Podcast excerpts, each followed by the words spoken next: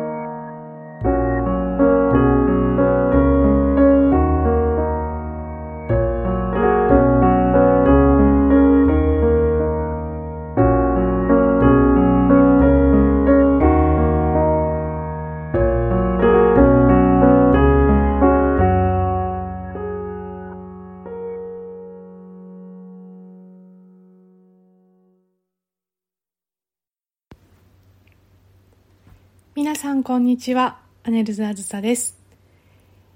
えー、皆さんいかがお過ごしでしょうか？ほとんどこの声のラジオを録音している時は夕方が多いんですけれども今日は、えー、雨もちょっと止んでいる、えー、天気になっています。ただとってもジメジメしていて最近晴れていても結構湿度が高くてじめっとした日が続いていたりとかあとはなかなかあの洗濯物が乾きにくいですよね。それがねすごく気になっている方もいらっしゃると思うんですけれども、えー、私は先週の週末ですね先週の週末に解除後初めてあの大阪に、えー、授業のために行きました。ちょうど6月の19日から県をまたいだ、えー、移動が、まあ、OK ということになったのと同時に、ちょうどその19日の、えー、金曜日ですね金曜日の夕方から大阪に移動して土曜日日曜日っていうふうに、えーと、ずっと実は延期をしていた授業ですね4月からずっと生徒さんに待っていただいていた授業を、えー、無事に終えることができました。で夕方大阪に行くのにあの新幹線を使って品川から、まあ、行くんですけれども夕方ぐらいに入る時は必ず新幹線の中で、うん、ご飯を食べてで、えーとまあ、3時間ぐらいですよね乗ってで、えー、大阪に着くというようなまあ、大体そういったスケジュールで夕方入る時は行くんですけれどもでホテルに入ったらもう夕食は食べずにまあ、寝るというような感じなんですけどね。品川駅でいつもあの、まあ、少しこう見て何食べようかなと思ってお弁当買ったりお野菜買ったりとかするんですけど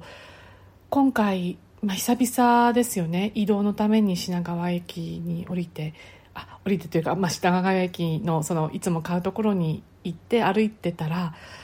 一瞬ちょっとあの今まで経験したことのないような、まあ、感覚に陥ったというかあのまるでですねあの百貨店とかの化粧品売り場に入るようななんかこう販売員さんが皆さん立っていてこうその中にこうパーって入っていくようなそんな、まあ、感覚というか、まあ、実はですねいつもこう、まあ、すれ違う人がすごく多いほどにあのお弁当とかお食事売っている場所っていうのは人で結構あふれ返っているのが通常だという感じだったんですけど今回はあの本当に人が少なくて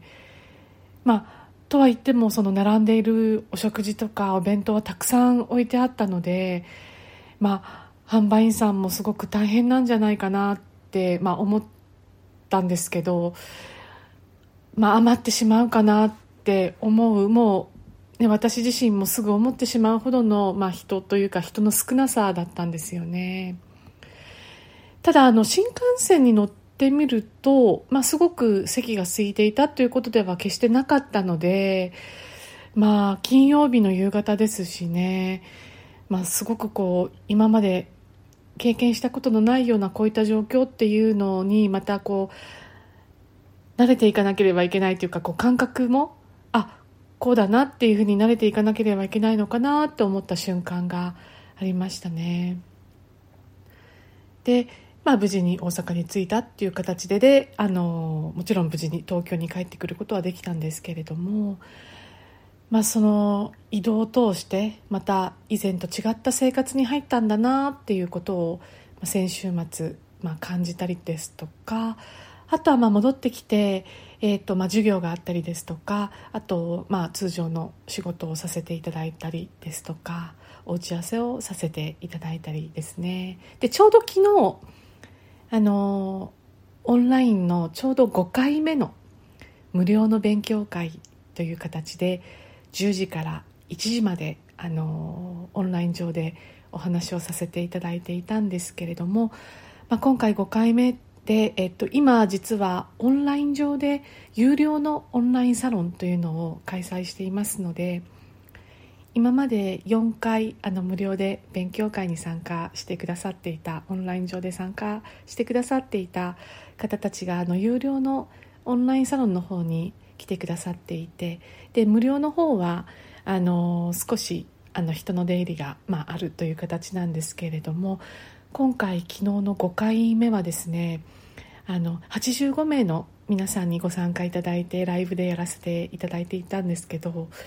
新しくあの参加してくださった方が半分ぐらいいらっしゃってあすごくあのお話を聞いてくださって本当に嬉しいなというふうに感じていました。あの本当にご参加いただいた方ありがとうございました。で、えーと、昨日無事にいろいろな、まあ、お話をさせていただきましてで有料のオンラインサロンの方は毎月あの定期的に行っている中で、えーと、2つのグループに分かれていまして A と B というグループ分けがあるんですけれどもあの A の方はアロマセラピーの声優ですとかそういったあの活用方法とかあとは毒性とか危険性とか化学成分ですとかあと農家の抽出しているあの声優の農家のお話あとはオーガニックの、まあ、お話ですとかそういった少しあの専門的な技術的なことも含めて、えー、香りのお話をさせていただいているのがグループの A ということでグループのオンラインサロンの B というのは女性の産婦人科系のお話女性心身のお話心と体のお話ですとかバランスあとは妊産婦さんですとか子供ベビーに、えー、活用する精油の、えーと、アロマセラピーの、えー、香り精油のお話をさせていただいています。心のお話も多くさせていただいていますね。で次の A の開催が7月の5日の日曜日ですね。10時からになります。でえー、オンラインサロン B の方の開催が7月の15日という開催になっています。で無料の勉強会も引き続き次第6回目になりますけれどもこの A と B の有料のオンラインサロンが終わった後に月末ちょうど1ヶ月後ぐらいになると思うんですけれどもあの開催予定ですのでまたぜひご興味のある方は有料の方も無料の方もぜひあの覗いていただけると本当に嬉しいなというふうに、えー、思っています。ちなみにあの無料会員の方にはこのサービスがないんですけれどもあの有料の会員の皆さんの方はですねもしライブに参加できないよという何かお仕事ですとか何かお約束があって参加できないよという時もあの1ヶ月、えー、次のオンラインサロンの開催までは録画を、えー、見ていただくようにご用意していますので、えーと、見過ごすことがあっても何度でも、あの1ヶ月、え、見直すことができるというような、えー、有料会員の、えー、サービスになっていますのでぜひあのご参加できないなということであってもあのご安心して、えー、会員になっていただければなというふうに、えー、思っています。あとはあの最近そうですねちょっとまたテレビの少しあのちょい見みたいな感じなんですけどあの番組の宣伝の中で少し本当に拝見しただけなんですけれどもね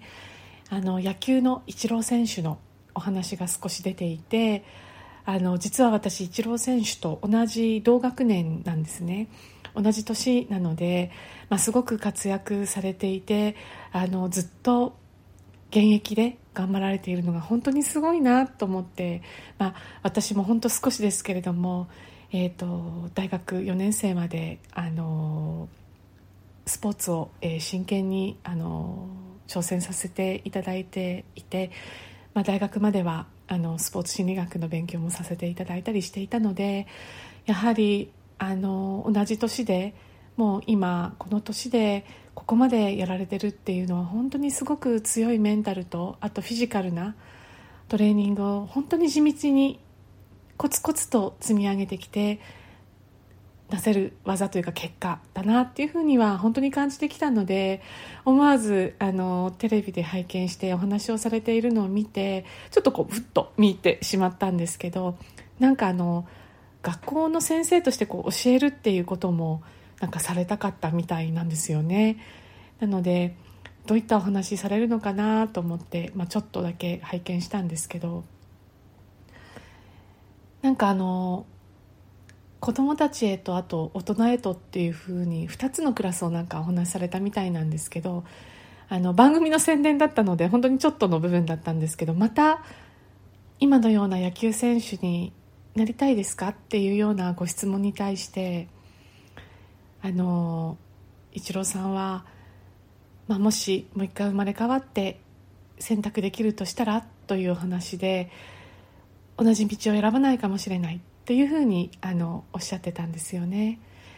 まあ一般的にこう外から見ると「えなぜ?」とか例えば「えここまですごく、ね、活躍されて稼がれてるのに」って思う方もいるかもしれないんですけどやっぱりこうまた同じ道を本当に選ぶっていうところにすぐ答えがいかないようなその今を作っている、まあ、努力とか辛さとか継続性っていうのが、まあ、簡単ではないっていうことの証明ですよね。私はなんかその言葉を聞いた時にああなるほどなっていうふうに思う部分もあってスポーツ選手はやっぱりその維持していくこととか勝っていくことっていうことを整えるためのそのメンタル面のあの、まあ、バランスですとかもちろん体のあのフィジカルなトレーニングもそうなんでしょうけれども体力ももちろん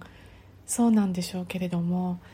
やっぱり同じ高い場所にメンタル面を常に強く置いとくっていうのは決してあの思うほどに簡単なことではないですよね。なのでなるほどなと思ったのとあとは専門家というかあのプロフェッショナルであるっていうことがどういうことかっていうことに関してお話をされていてで本当の専門家要はプロフェッショナルというのはまあやりたくないことそういったこともまあやるというかその難なくやるというのが、まあ、専門家であるもしくは専門家でいるっていうことのあの一つの証明であるっていうことを、まあ、お話しされていたのを聞いてこれもああなるほどなっていうふうに思いました。要は専門家であるっていうことは仕事である。要はそれを仕事としているっていうことであるので、まあ、やりたくないことであってもそれをこなすというかそれをができるということ。そのやりたいことだけをやっていることが専門家ではないしそのそれだけでやれていて専門家としてお仕事になっているっていうことはないんではないかというようなことをお話しされていました。でこれに関してもあそうだよなっていうふうにやはりあのもちろん思うところでもありまして専門性っていうのはやはりどういうことなのかっていうことを考えるともちろんこういろいろあのいろんなことがありますよね。何かこう突き詰めていく時とか専門性を持っていく時っていうのは。ただ仕事にするということになるとやはりお金ということももちろんあのついてまいりますしそこにある責任ということが伴うんだっていうことを一郎さんはおっしゃってましたね。要は責任を持つということがどういうことなのかということなんですけども、まあ、あのやりたいことだけをやっているっていうことは一部でしかないわけなんですよね。ですから例えば、まあ、私自身もまあ、考えると、まあ、私はもう本当に小さい規模ではありますけれども例えばアロマセラピーを、ね、好きでとても好きでやっていて声優を勉強して、まあ、アロマセラピーの方法を勉強したりですとかあの心の勉強させていただいたり自律神経の研究を大学で今させていただいたり、まあ、医学部であの産婦人科の今中で学生として学ばせていただいたりとかいろんなことはもちろんあるんですけれども。その他にもちろん会社を経営しているという立場がありまして、まあ、今20年目になりますけどもちろん経済学部を出たわけでもないですしビジネススクールに行ったわけでもありませんでもこうやって20年間お仕事をさせていただいてるっていう中でやはり財務的なこともありますしスタッフのまあこともありますしさまざまな会社にまつわる管理ですとか、まあ、もちろん契約書そういったことも目を通さなければいけないですよね。でそういったことを例えば他人に任せているかっていうとそうではなくて例えば担当者がいたとしてもやはり自分がその会社の責任者としてあの目を通すということは必ずするわけなんですこれは財務の部分であっても税理士さんとお話をしますし契約書だとかそういったものに関してもえー、弁護士の先生とお話をするわけですしあとはさまざまな商標ですとか権利関係のものに関しても、まあ、弁理士の先生とやり取りをしたりっていうことになるわけなんですよね。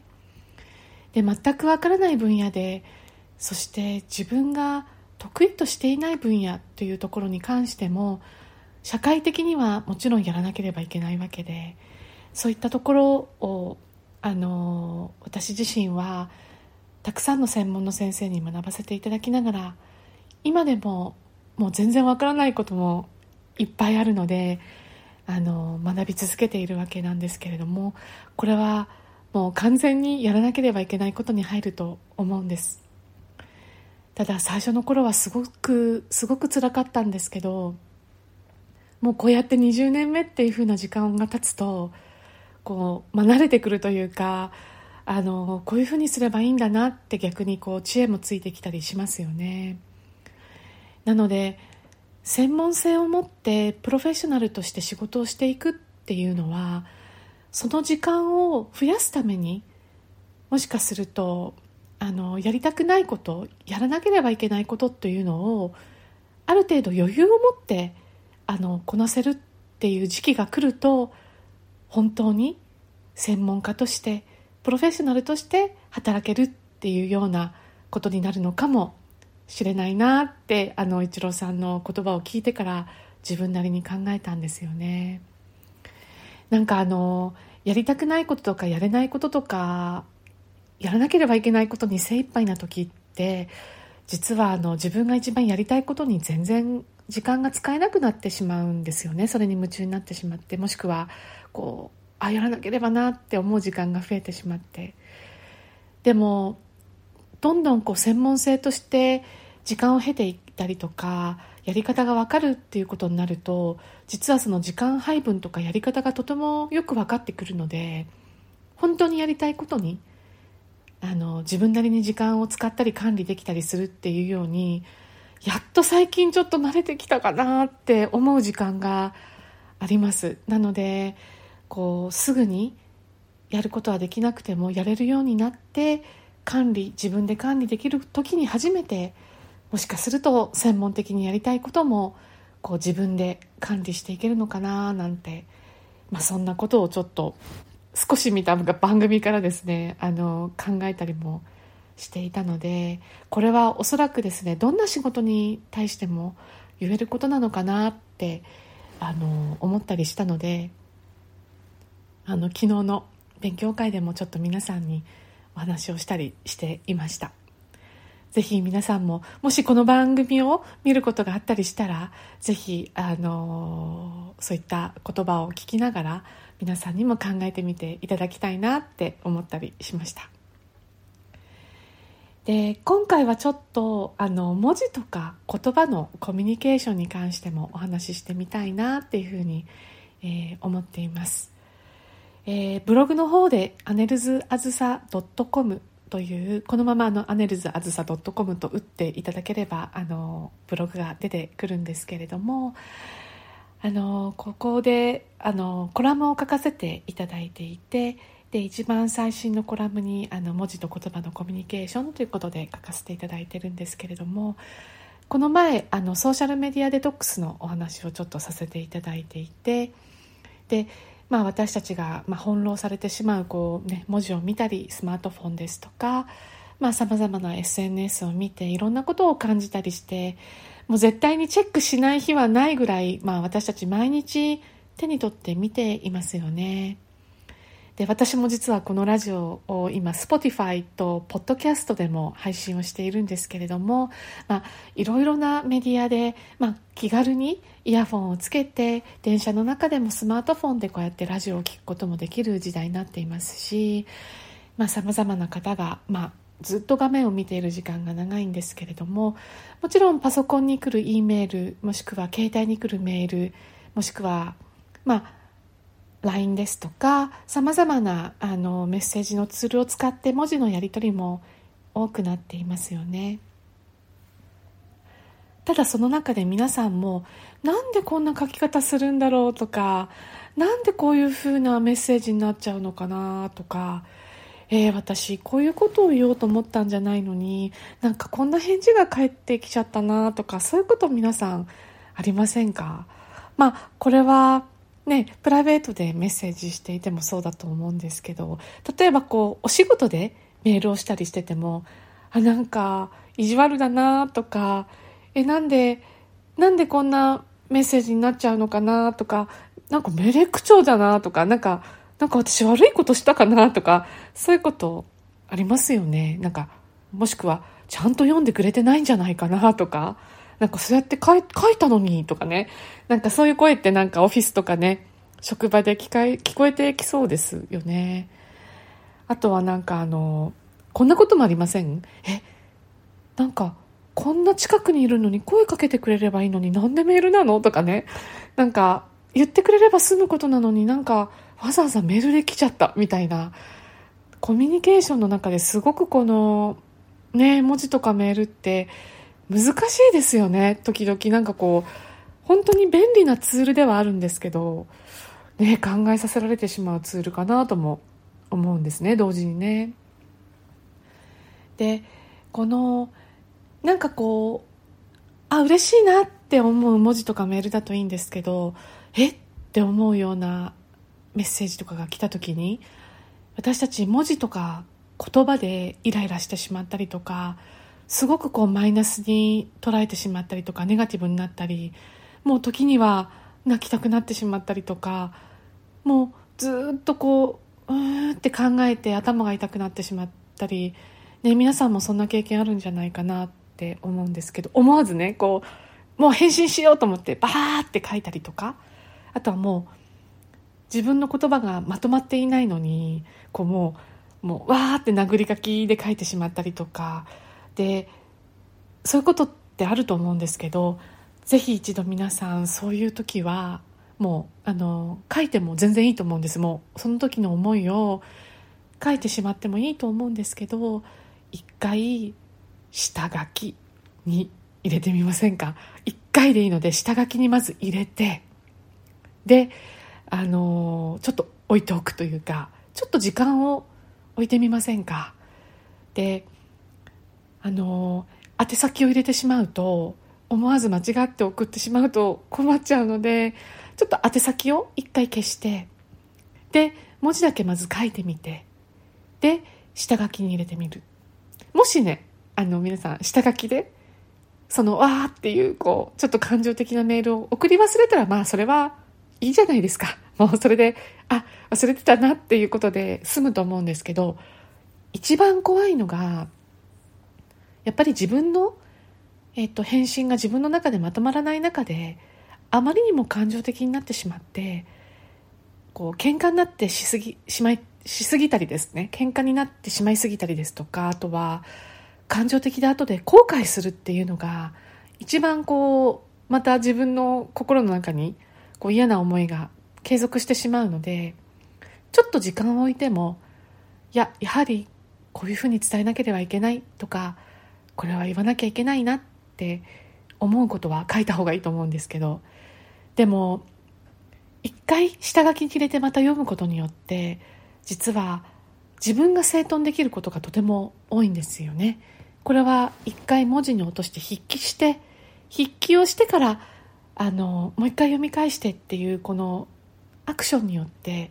実はいろいろなことを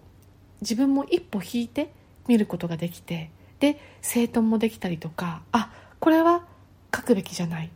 あこれは書くべきだってもう一度またあの追加して書いたりですとかあと自分の言い回しとか口調とかそういったことを整頓することもできるんですよね。あとあの極端に冷たいメールになっているとか例えば極端に言い回しがきついですとかそういったものももし自分の癖であるなと思う方がいらっしゃったら1回でいいので下書きに入れていただいてでもらった立場になってそれを読んでみるっていうのも実は気づきがあるんですね。あの送る側ということだけでメールを読むのではなくて自分がもしこのメールをもらったらもしくはこのメッセージ言葉をもらったらなんか引っかかるなとか冷たいなって思うようであればやはり自分が書いた言葉がそうであるということなんですよね。なのでちょっとでいいのでこの一つのアクションを入れることによってもしかしたら私たちそして皆さん誰もが自分のメッセージに込められている言葉そして伝え方に優しさを届けてあげられるかもしれませんなんか私たちってあのこのちょっとした少しの日々の優しさに支えられていたりとかあとはちょっとしたこの日々の優しさを交わすことでとっても気持ちよく過ごせているはずなんですね。なのでこの相手に期待するだけじゃなくて自分からこの心のアクションとしてちょっとしたこの優しさっていうのを言葉に乗せて相手に届けるっていうことができればもしかしたら相手からもその優しさが届くかもしれないですよね。なので私はこのちょっとしたことの積み重ねが本当にこう私たちの日々を支えるんではないかっていうふうに思うのでぜひ皆さんにこれをあの実践してもらえると嬉しいなっていうふうに思っています。で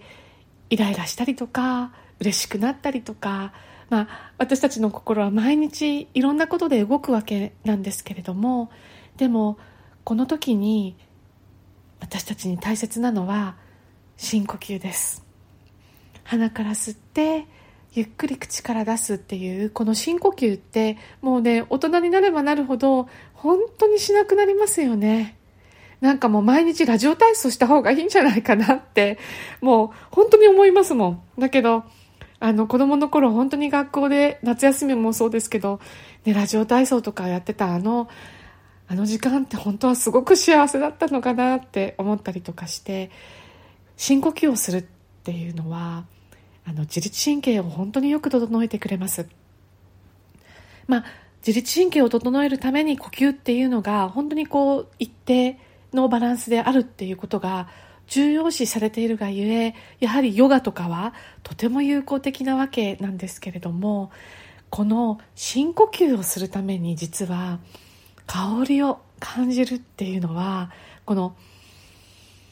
でこの呼吸をする時にとても役立ってくれるわけなんですね。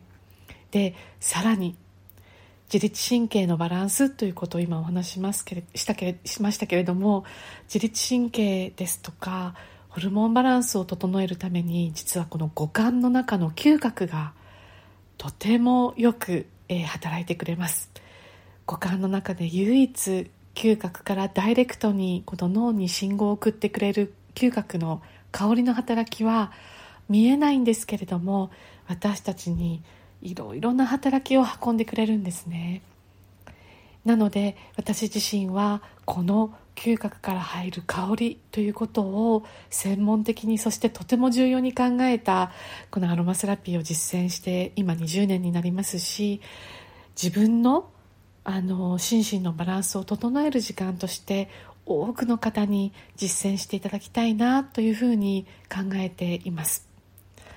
ぜひ皆さんこの精油の香りを感じそして深呼吸するというアクションを増やしてセルフケアを生活の中にぜひ加えていただきたいなというふうに、えー、思っています。ぜひ今日から実践してみてください。それでは今日のおすすめの精油をご紹介します。今日はマージョラムという精油を皆さんにご紹介したいと思います。もしかするともうすでにあの手に取られたことがある方もいらっしゃるかもしれませんけれども、えー、マージョラム学名はですね本名はオリガナムマジョラーナという名前を持っています、えー、シソ科の植物でして実はとっても可愛い小さい、えー、葉っぱと花白い花をつける植物なんですね。ハーブを育てている方はもしかしたらこのマージョラムも育てている方多いかもしれませんね。えーと、とても小さい、えー、葉っぱと花を持つのであれというふうにこう見過ごしてしまう方もいらっしゃるかもしれません。えっと、ホームセンターとかに行かれてももしかしたらこのマージョラム、えー、手に取ることができるかもしれませんけれどもとてもですねこう甘くてそして深いグリーンな香りがする、えー、精油ですアロマセラピーの働きの中ではとてもあの神経的なあの神経性の疲れとか疲労もしくはあの眠りに働く精油として使われているあの精油ハーブなんですね。で心と体のバランスを整えるという意味の、あの役割としてはとてもキーワードとしてこのマージョラムの代表の、え役割となっていますけれども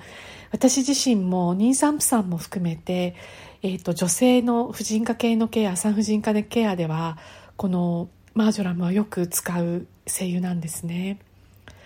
ただちょっとね香りに特性がありますのであの苦手だなって、えー、思われる方もいらっしゃいますですからまず香りを試してみてでまず深呼吸をするように香りを感じてみてでどのように自分自身が心地よく感じることができるかっていうのはこのあのマージョラムを活用する上ではとても重要なポイントになってきます。あの心とバランスあ心と体のバランスを整えたりですとか、まあ、神経性の疲労あとはあの呼吸器系呼吸をスムーズにしてくれる働きもあるんですけれどももしですねあの香りが嫌だなと思う場合にはこういった働きが見込めないこともあります。あの嗅覚から入る香りっていうのはやはり心地よいなと思って使うことがとても重要なポイントになってきますのでもし香りが苦手だなって思われる方はまた他の香りも同じような働きを運んでくれるものもありますので無理して使わないようにだけ気をつけてくださいね。あとはこのマージョラムに関してはあの少しあの今日お話ししたようなこうイライラとか少しネガティブなストレスを抱えるような方にもあのもちろん活用できますしあとは生理ですね。月経が不順だなとかあとは生理痛がちょっとひどいなっていう方ですとかあとは生理月経前にちょっとイライラしたりとかあと甘いものが食べたくなったりとかちょっとホルモンバランスにあの不調和を感じる方にもおすすめの精油となっていますのでぜひセルフマッサージのケアですとかあとは入浴時の活用などぜひこう香りを楽しんでいただけるような機会にこのマージョラムを活用いただけると嬉しいなというふうに思っています。このマージョラムのあのことに関してはどういったあの植物なのかということを写真付きでまたブログでご紹介いたしますのでぜひこのあのラジオを聴いていただいた後にまたまたブログの方にもお越しいただけると幸いです。あとですね、実は、えー、季節的なフェアとして7月4日からシトラスフェアが開催になります。で、このシトラスフェアっていうのは、実はあの、私たち自身が、あの、会社としてオーガニックの、あの、抽出農家として契約をしているイタリアの農家があるんですけれども、そのイタリアのオーガニックのベルガモット農家から、えっ、ー、と、期間限定の本当数量の限定品になるんですけれども、オーガニックのレモンですとか、オレンジ、マンダリンといったフレッシュな香りが、あの、届いています。で、えっと、これらの植物はですね実はこの同じ農家からしか抽出されていないもので通常精油っていうのはあのアロマセラピーの香りの精油っていうのはいろいろな農家が一緒に集まって一つになって届けられることが多いんですけれども、えっと一つの農家から一つの香りが全部出荷されるっていうのは実は珍しいことになりましてで今回あの農家の方のあの思いを込めて、えーと、少量なんですけれどもあの皆さんにお届けすることができる機会をいただきました。でものすごくフレッシュなんですね。もう鮮度がすごいのであのこの生きの良い、えーと、シトラスの香りをぜひ皆さんに楽しんでいただきたいなと思って、えーと売れてしまったらもう終わりというようなあのフェアになるんですけれども4月4日から、えーと、販売を開始いたします。これはあの SNS ですとかあとブログでも皆さんにあのお知らせしたいと思いますのでぜひ7月4日前後のウェブサイトをチェックしていただけると嬉しいなと思います。これはもう絶対に手に取って、えーと、損のない、えー、声優になりますし嗅いだことのないような柑橘系の香りを皆さんにあのお届けできるのではないかなと思いますあと、えー、とっても珍しいレモンの葉っぱそしてマンダリンの葉っぱから抽出さ抽出された、えっと、精油っていうのも届いてますので、これはちょっとマニアックなあの精油になりますけれども、こちらも、えー、ご興味がある方はぜひこの期間に、えー、手に取っていただけると嬉しいなと思います。もちろんですね、あの、通常、年間を通して、レモン、ベルガモット、オレンジ、グレープフルーツのような、このような柑橘系の精油はオーガニックとして販売はしているんですけれども、